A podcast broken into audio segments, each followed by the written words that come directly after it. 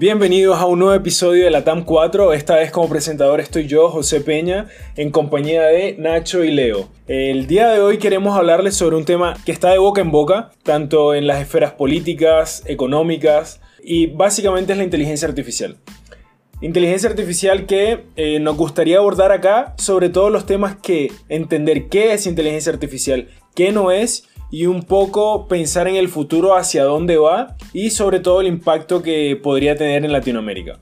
Entonces me gustaría partir con una descripción muy muy sencilla eh, que va a parecer un poco de diccionario, pero para que todos entendamos estemos en la misma página sobre qué es la inteligencia artificial. Básicamente la inteligencia artificial nace como una rama de la computación en donde no, se enfoca en crear máquinas inteligentes que puedan tener comportamientos parecidos al cerebro humano. Wow. En ese sentido, a mí me gustaría saber, esta es como la descripción básica que tenemos, ¿qué opinan ustedes chicos sobre esa descripción y qué les gustaría complementar? Bueno, a mí me, gusta mucho esa definición porque tiene mucho que ver un poco con la cercanía de la inteligencia artificial con el cerebro humano, porque obviamente como la computación ha avanzado eh, y desde sus principios gran parte de la programación en la computación viene a través de algoritmos. Y muchas veces hay personas que confunden lo que es un algoritmo con una inteligencia artificial, cuál es la diferencia en sí y encuentro yo que la diferencia entre, desde, mi perspectiva, un poco traduciendo la definición del libro a alguien que no es programador, aunque sea para mí, es si un algoritmo y una inteligencia artificial tienen más o menos la misma diferencia que tendría como por ejemplo un cerebro de una eh, hormiga a el de un humano. Mientras que un algoritmo es simplemente algo para realizar un procedimiento muy estandarizado y que tiene que ser repetitivo, no sé, como una hormiga busca alimento y come. Obviamente un cerebro humano tiene un nivel de complejidad y está a órdenes de magnitud superior al cerebro de una hormiga. Entonces yo encuentro que para la gente que nos está escuchando ahora, eh, más o menos ese podría ser también el, como un proxy, en el cual una inteligencia artificial es una entidad cibernética que está en órdenes de magnitud en niveles de complejidad superior a un programa simple o a un algoritmo común y cualquiera. No sé, ¿qué opinan ustedes? Yo me voy un paso más atrás, porque el gran tema que nos une aquí en la TAM 4 es la cuarta revolución industrial finalmente, que es esta gran transformación que estamos viviendo como sociedad, como sociedad global y como país, como, como continente finalmente. Y la inteligencia artificial es, y, creo que ustedes van a estar de acuerdo conmigo, la inteligencia artificial es básicamente el tope de línea, la joya de la corona, el verdadero conductor de esta, de esta revolución industrial, porque es finalmente la, la base que va a llevarnos a ya sea en el, en el campo biológico, en el campo digital y en el campo físico de consumidor, es el que impulsa esta revolución finalmente. Entonces yo creo que eso, eso es muy importante tenerlo en mente. Creo que es bien eh, bold, bien, bien atrevido el, el, comentario de Nacho de decir que, que, es lo que lidera la cuarta revolución industrial. Mm. Me, me gustaría igual después profundizar un poco en eso y al mismo tiempo me agarro de ahí, de, de que la inteligencia artificial es parte de lo que nos lleva a la cuarta revolución industrial, a contarles un poco sobre que estamos, que estamos en este momento hablando de inteligencia artificial gracias a ciertos hitos que se fueron dando, en donde la inteligencia artificial hace mucho, hace mucho tiempo personas estaban hablando, prácticamente más de 60 años se podía estar hablando de inteligencia artificial, pero ahora es una realidad y no solamente una conversación gracias a que hubo ciertos avances. Y esos ciertos avances particularmente son, uno, tenemos mejores procesadores y eso ahora gracias a la, ley de Moore y tenemos cada vez mayor capacidad. Explíquele a la gente en casa qué es la ley de Moore, Joe. Solo Creo que les voy a dejar en las notas del episodio qué es la ley de Moore y después en otro episodio podemos complementar. Uh. Porque si no nos extenderíamos un montón. Sí, bueno, muy en básico, la ley de Moore dice que la tecnología se va a hacer cada vez más potente y más pequeña en forma exponencial más detalle en la, nota que les vamos a dejar abajo, pero muy en, simple para que podamos seguir el hilo de la conversación. Eso es la ley de Moore. Los computadores se hacen más rápido cada más tiempo. Chao. Buenísimo, gracias chicos. Entonces el primer hito es eh, mayores procesadores. Y ahí como dato curioso, los videojuegos impulsaron un montón porque cada vez tenemos mejores procesadores gráficos, por lo tanto mejores procesadores que impactan en el desarrollo de la tecnología de inteligencia artificial. Grandes videojuegos. Eh, por otro lado, todo el desarrollo que hubo en Big Data tanto en la acumulación de todos estos 60 años de mucha información que acumularon las empresas y la humanidad y también el cómo procesamos esas empresas. Y el tercer hito es el nivel de sofisticación que logramos con el desarrollo de algoritmos. A medida que, haya, que había mayor ciencia, que teníamos mejores desarrolladores, que teníamos mayor desarrollo en todo el ecosistema, generamos mejores algoritmos y mucho más eficientes. Déjame interrumpirte un segundo con eso porque el tema que estás comentando tú de Big Data y de cómo hemos generado muchos datos estos últimos años Uy, estoy muerto. es clave.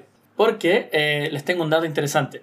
Cuando yo estaba investigando este tema, y bueno, este es un dato que, que tenía vagamente recordado de, de, de, antes, cuando investigué el tema de la burbuja de filtro. Okay. La burbuja de filtro también les explicamos en el link, pero básicamente es que cada uno ve el contenido que un poco se acerca a, la, a las creencias que tiene uno en Internet eh, debido a una serie de algoritmos que, que actúan atrás, y uh -huh. de, de, hecho la inteligencia artificial también hoy en día. Desde que, se re, desde que se recuerda, desde que se tiene registro de datos en la humanidad hasta el 2010, se recopiló la misma información que hoy en dos días podemos crear como humanidad.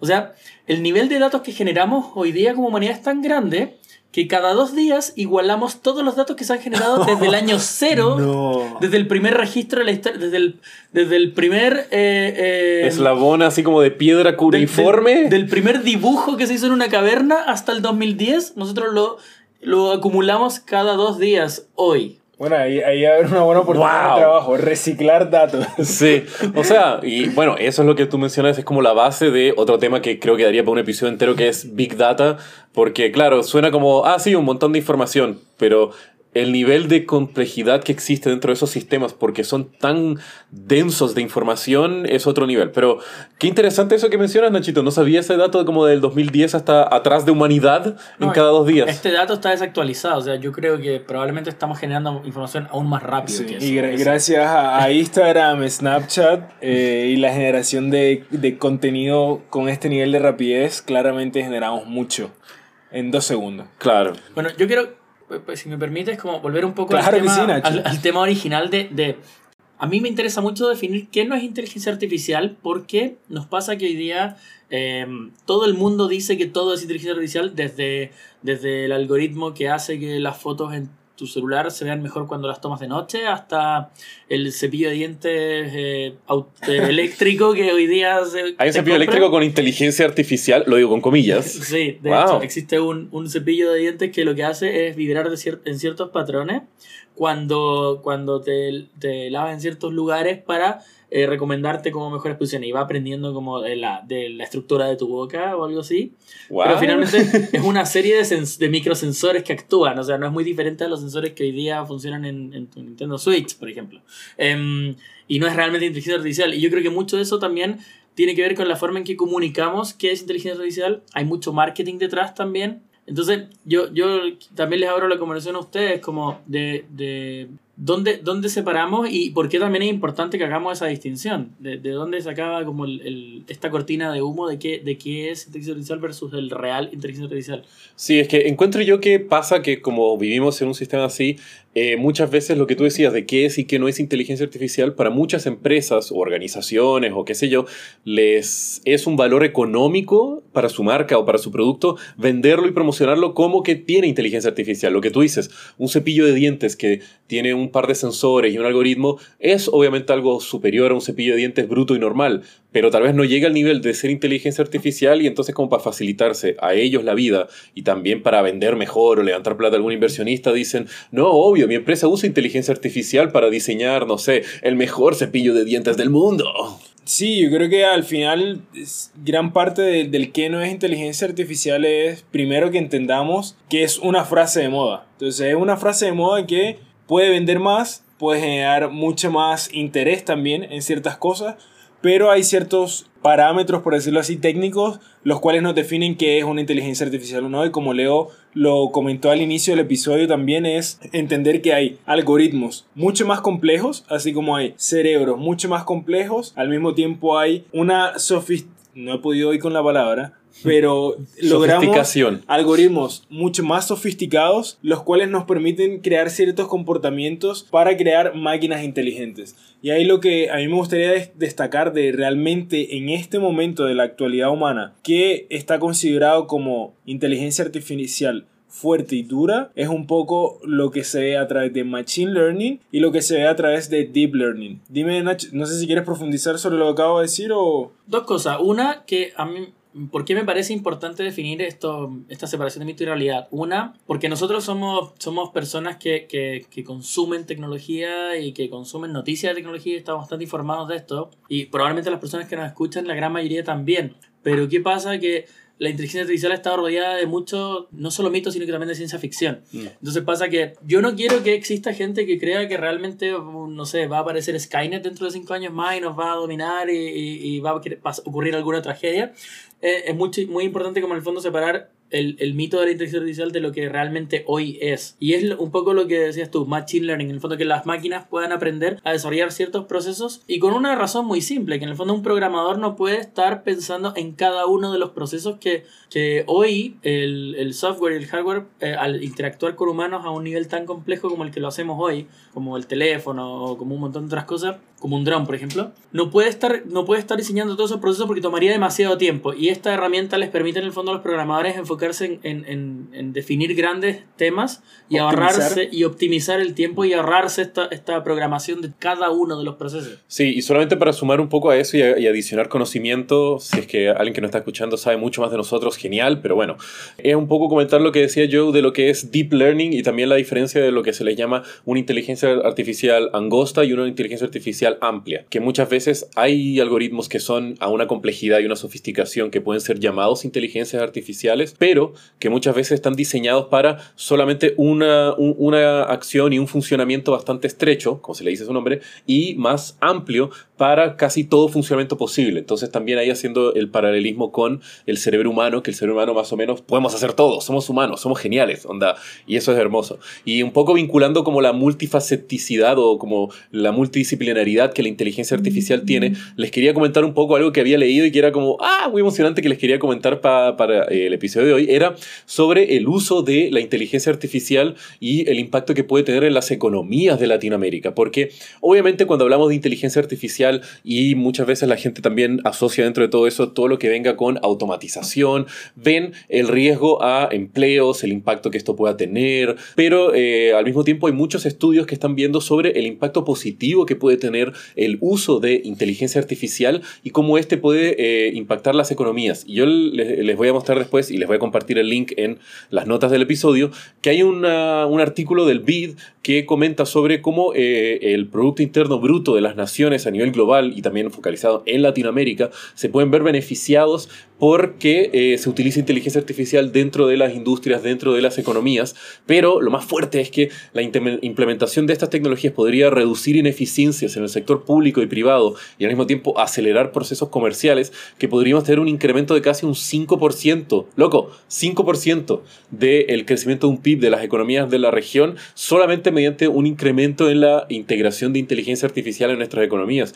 Y no sé ustedes chicos, pero ese número es algo así por lo cual algún político estaría matando a su primogénito más o menos para poder traer eso en la realidad. No sé, ¿cómo se sienten al respecto a ese tema? Al final es, es eso, es una oportunidad y es una herramienta. Por favor, comparte el estudio porque no, no sé nada del estudio, pero sin duda alguna la idea es que un estudio como ese que te arroja cifras tan prometedoras, creo que aquí el desafío es la adaptación de ese estudio y de esa tecnología que es el gran desafío que tenemos, donde al final tenemos un- una responsabilidad como región de cómo mirar esta nueva tecnología como una herramienta que no solamente va a mejorar la calidad de vida y la eficiencia de la región, sino que nos va a hacer incluso ser líderes o ir a, a un mayor nivel de lo que podríamos estar ahora. Y eso eh, me lleva a una relación con también con un estudio que estuve viendo sobre más alineado a, a onda emprendimiento y empresas. Ay, qué chévere. Justo un, un estudio que hizo Everest con Endeavor, en donde analizaban, por ejemplo, que la proyección con las empresas que se estaban generando ahora inteligencia artificial en la región prácticamente podría generar un crecimiento de un crecimiento exponencial de 3.200 millones de dólares del 2016 a 89 a 89.900 800 millones al 2025. Ah, chucha. Entonces el incremento es, es absurdo y va relacionado al estudio que te estaba viendo del BIT, pero claro, ahí son tanto empleos directos o proyectos directos de inteligencia artificial como aplicación indirecta. Mm. Algo más sobre, sobre ese estudio que me llamó la atención fue un poco el rol que tenía Argentina frente a liderar la creación de emprendimientos con base a esta nueva tecnología. Ah, ¿en serio? Incluso más que Brasil, que México y Perú. Wow, grande Argentina. Venía Argentina, vamos a Argentina y después venía Brasil. Claramente todo no es perfecto. Creo que ahí es donde nos comenzamos a dar cuenta que tenemos muchas cosas fuertes en Latinoamérica que quizá no vemos, como lo que está pasando en, Argentina y Brasil con emprendimientos en inteligencia artificial. Sin embargo, todavía son emprendimientos en etapa inicial. Mm. Entonces hay que ver bien cómo podemos hacernos cargo tanto del, del tema de inversionistas o VCs en fortalecer más capital para ese tipo de emprendimientos, como también el ecosistema, las otras partes del ecosistema, como el gobierno eh, y la empresa. Mm. Em, y por otro lado, algo que me llamó mucho la atención es ver cómo se replican muchas cosas de ecosistemas tecnológicos en este ecosistema, como el caso del recurso humano. En el recurso humano vamos a tener un desafío en Latinoamérica donde tenemos, uno, expertos en este tipo de tecnología, la escasez de expertos en este tipo de tecnología y al mismo tiempo la escasez de diversidad en este tipo de tecnología y sobre todo a nivel de género, en donde si bien en otras en otros desarrollos de software y de tecnología no tan dura como inteligencia artificial, las diferencias son importantes. Aquí menos del 2% de mujeres participan en empresas de inteligencia artificial. Ese tema es muy importante por, por una cosa bastante práctica, de hecho, mucho más allá de, de un tema de equidad de género, un tema práctico, finalmente aquí pasa que la inteligencia artificial, cuando es programada, en, entre comillas, hereda los sesgos de la persona que la programa. Porque la inteligencia artificial está desarrollada para funcionar en sobre la base de, de, lo que, de lo que en el fondo el, el, la persona que hace el código indica. Y esto ya nos ha traído problemas en el pasado. O sea, sin ir más lejos, por ejemplo, eh, cuando en, en, tecnología, mucho antes de inteligencia artificial, cuando se programó el primer Kinect, la, la cámara, digamos, que detectaba movimiento de Xbox 360 que desarrolló Microsoft. Me acuerdo tenía problemas, por ejemplo, para detectar personas afroamericanas, porque fue desarrollada por puras personas caucásicas.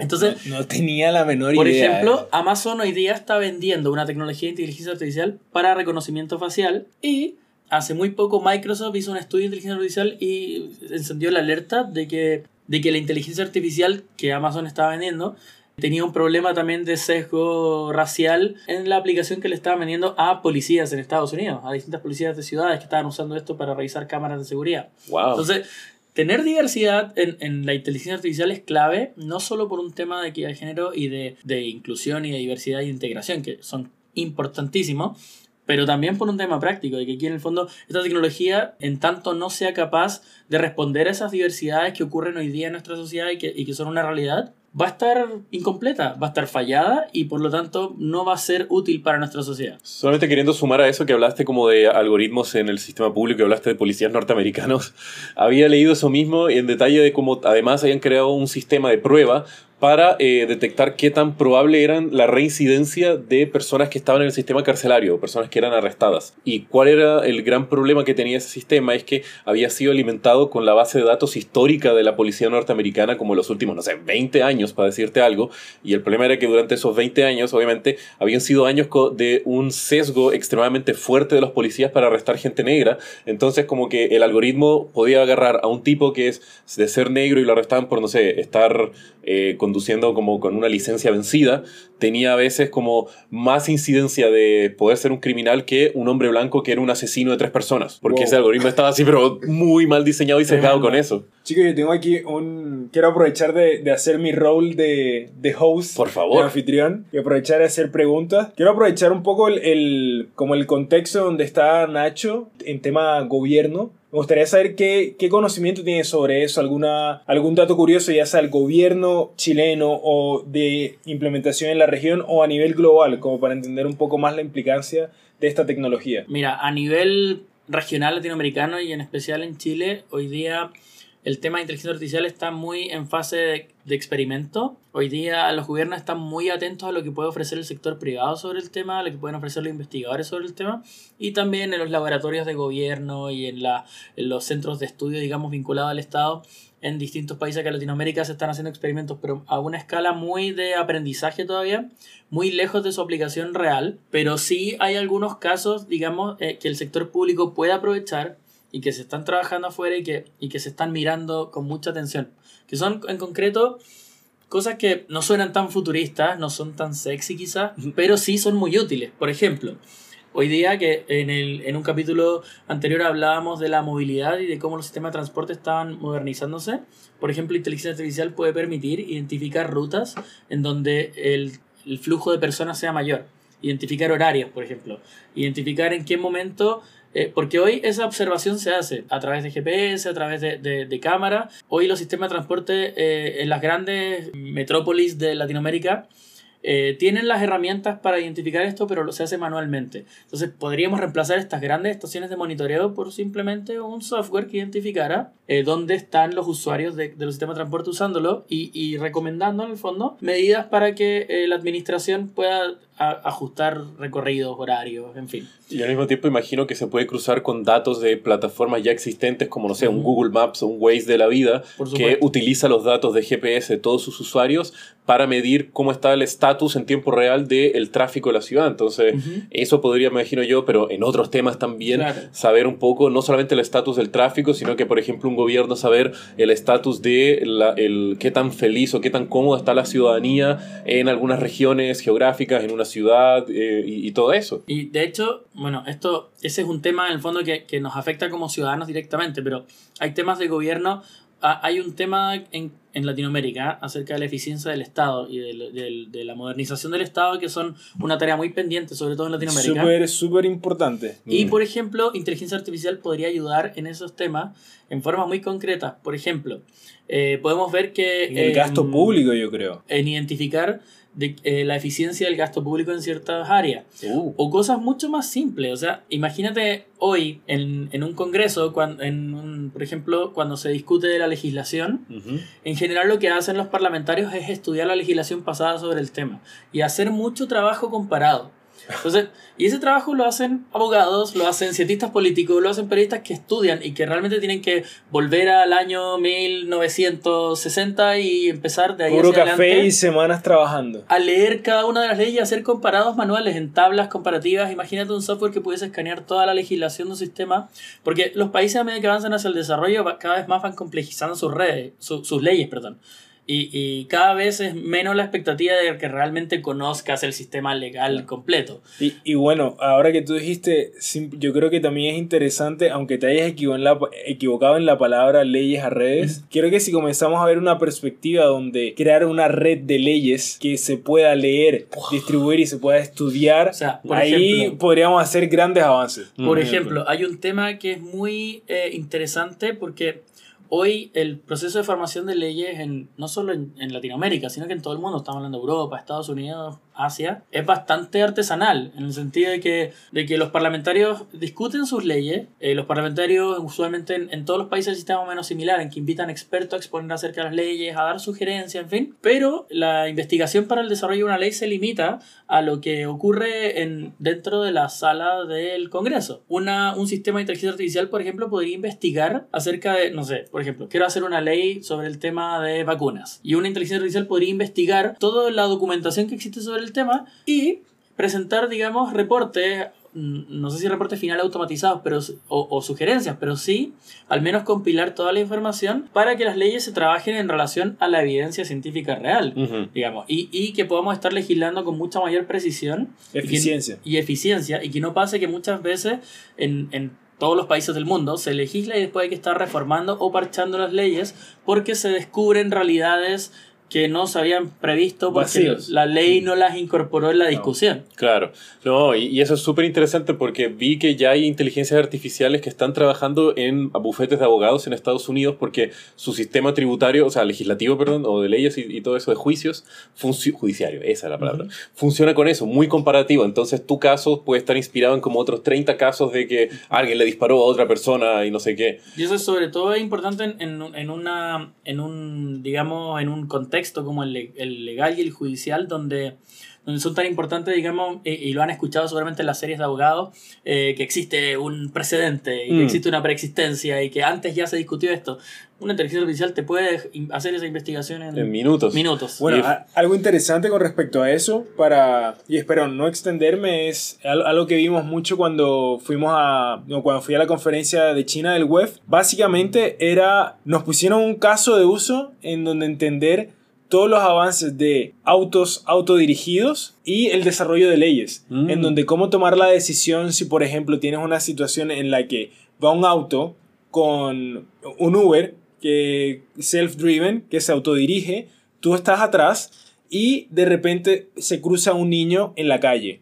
¿A quién debe cuidar? ¿A la persona que está como pasajero o al niño? ¿Cómo toma esa decisión? Quizá eso no está legislado. Entonces, al momento en que se tome esa decisión, ¿cómo creamos un nivel de sofisticación en el que se pueda tomar la decisión, aprender de lo, ley, de lo, de lo actuado y directamente con, ese, con lo que recibimos de información de esa decisión, legislar? Y este comentario, eh, No, perdona, sí, Leo, ajá. muy breve, es que, es que no quiero que se me quede fuera porque es muy importante. Dilo, porque Nacho. es- estando, digamos, en el contexto gubernamental, eh, me ha tocado, por ejemplo, ver mucho que muchos temas de, de Estado se defienden por tradición. Mm. Porque esto se ha hecho así desde la fundación del país o desde que se generó tal código. Y muchas veces eso, en un contexto tradicional, digamos, donde entendíamos la ley como algo relativamente estático, que definía más o menos nuestra sociedad en, en- en- en una forma más a largo plazo, funciona. Pero yo creo que eso es algo que la cuarta revolución industrial y en particular la inteligencia artificial nos va a llevar a hacer. Que vamos a entender un poco la sociedad y su sistema legal o en general el sistema de gobierno como algo mucho más flexible. Y Mm. progresivo, Y- que va cambiando. Entonces, eh, entender como que eh, de pronto el, algo que era tan estático y tan lento como el Estado, que es algo que, que para los emprendedores o para quienes en general hemos trabajado alguna vez en el sector privado decimos, como que Hmm. el gobierno se queda atrás, el Estado se queda atrás porque llega tarde a las cosas. Yo creo que la inteligencia artificial y la cuarta revolución industrial nos van a obligar a tener gobiernos y estados más eficientes. Yo solo quería adicionar, como mencionaste ese ejemplo del auto y del Uber, a ver quién mata, quién no, quién salva la vida. Hay un link que se los quiero poner después en, el- en la descripción del episodio para que lo vean, que Por el favor. MIT desarrolló como una serie de, un- de un encuestario, así como de preguntas así como, el auto tiene dos personas y hay tres personas que van a cruzar la calle y como que te pone escenarios donde invariablemente alguien va a morir a veces. Entonces, eso genera como todo un tema ético y moral de inteligencia artificial. Pero ¿qué es lo chévere que está haciendo el MIT?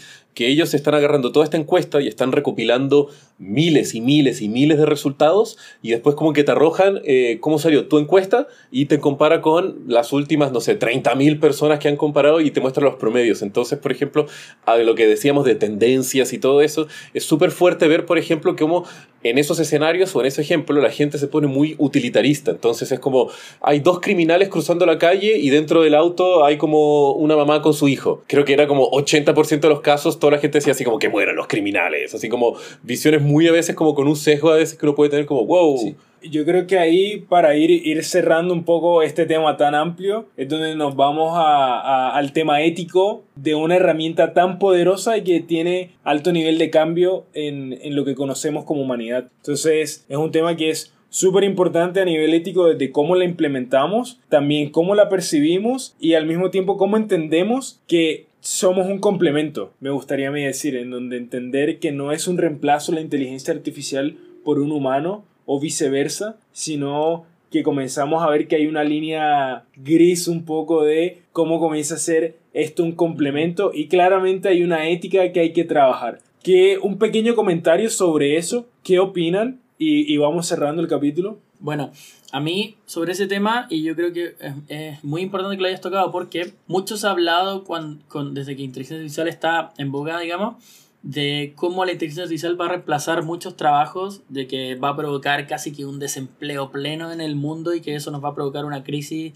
de cómo enfrentar la economía en los próximos años cuando eso ocurra.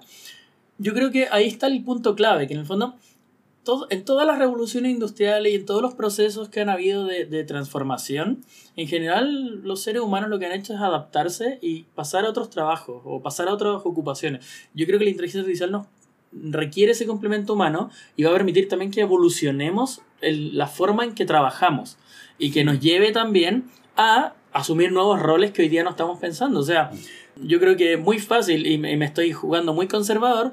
En pocos años vamos a tener el, eh, abogados que se van a especializar en ética de inteligencia artificial y que su trabajo va a ser casi que ser el watchdog, el, el, el, observador y el fiscalizador de cómo actúa la inteligencia artificial que nos va a regir en un montón de aspectos de la vida. Yo, ¿Algo que decir? Sí, mira, yo me voy a ir por otro camino porque sí, yo creo que el futuro del trabajo y el impacto que esto va a tener así tanto por inteligencia artificial como por automatización nos da para un episodio entero y me encantaría que lo hiciéramos a futuro. Eh, hablando del tema moral y ético de inteligencia artificial, me quiero sumar a lo que tú decías de como el complemento, porque yo veo mucho que entre más estamos desarrollando inteligencias artificiales más eh, similares a cerebros humanos, vamos a llegar de forma inevitable a un punto donde una inteligencia artificial va a tener el mismo nivel de inteligencia, de complejidad emocional, de complejidad de existencia y de conciencia que otro ser humano. Y ahí encuentro que temas morales y éticos vamos a tener que estar pensando porque van a ser prácticamente otras entidades conscientes que vamos a estar compartiendo un planeta con ellos. Entonces, ¿cómo entran los derechos humanos para una inteligencia artificial? ¿Qué tan ético será que una inteligencia artificial que, por ejemplo, puede sentir emociones como un humano, qué tan ético es que hagamos un copy-paste de ese programa o que haya como un, eh, que vamos a hacer copias de un mismo, de una persona, casi una entidad persona como pensante, pero que es sintética y no biológica como nosotros?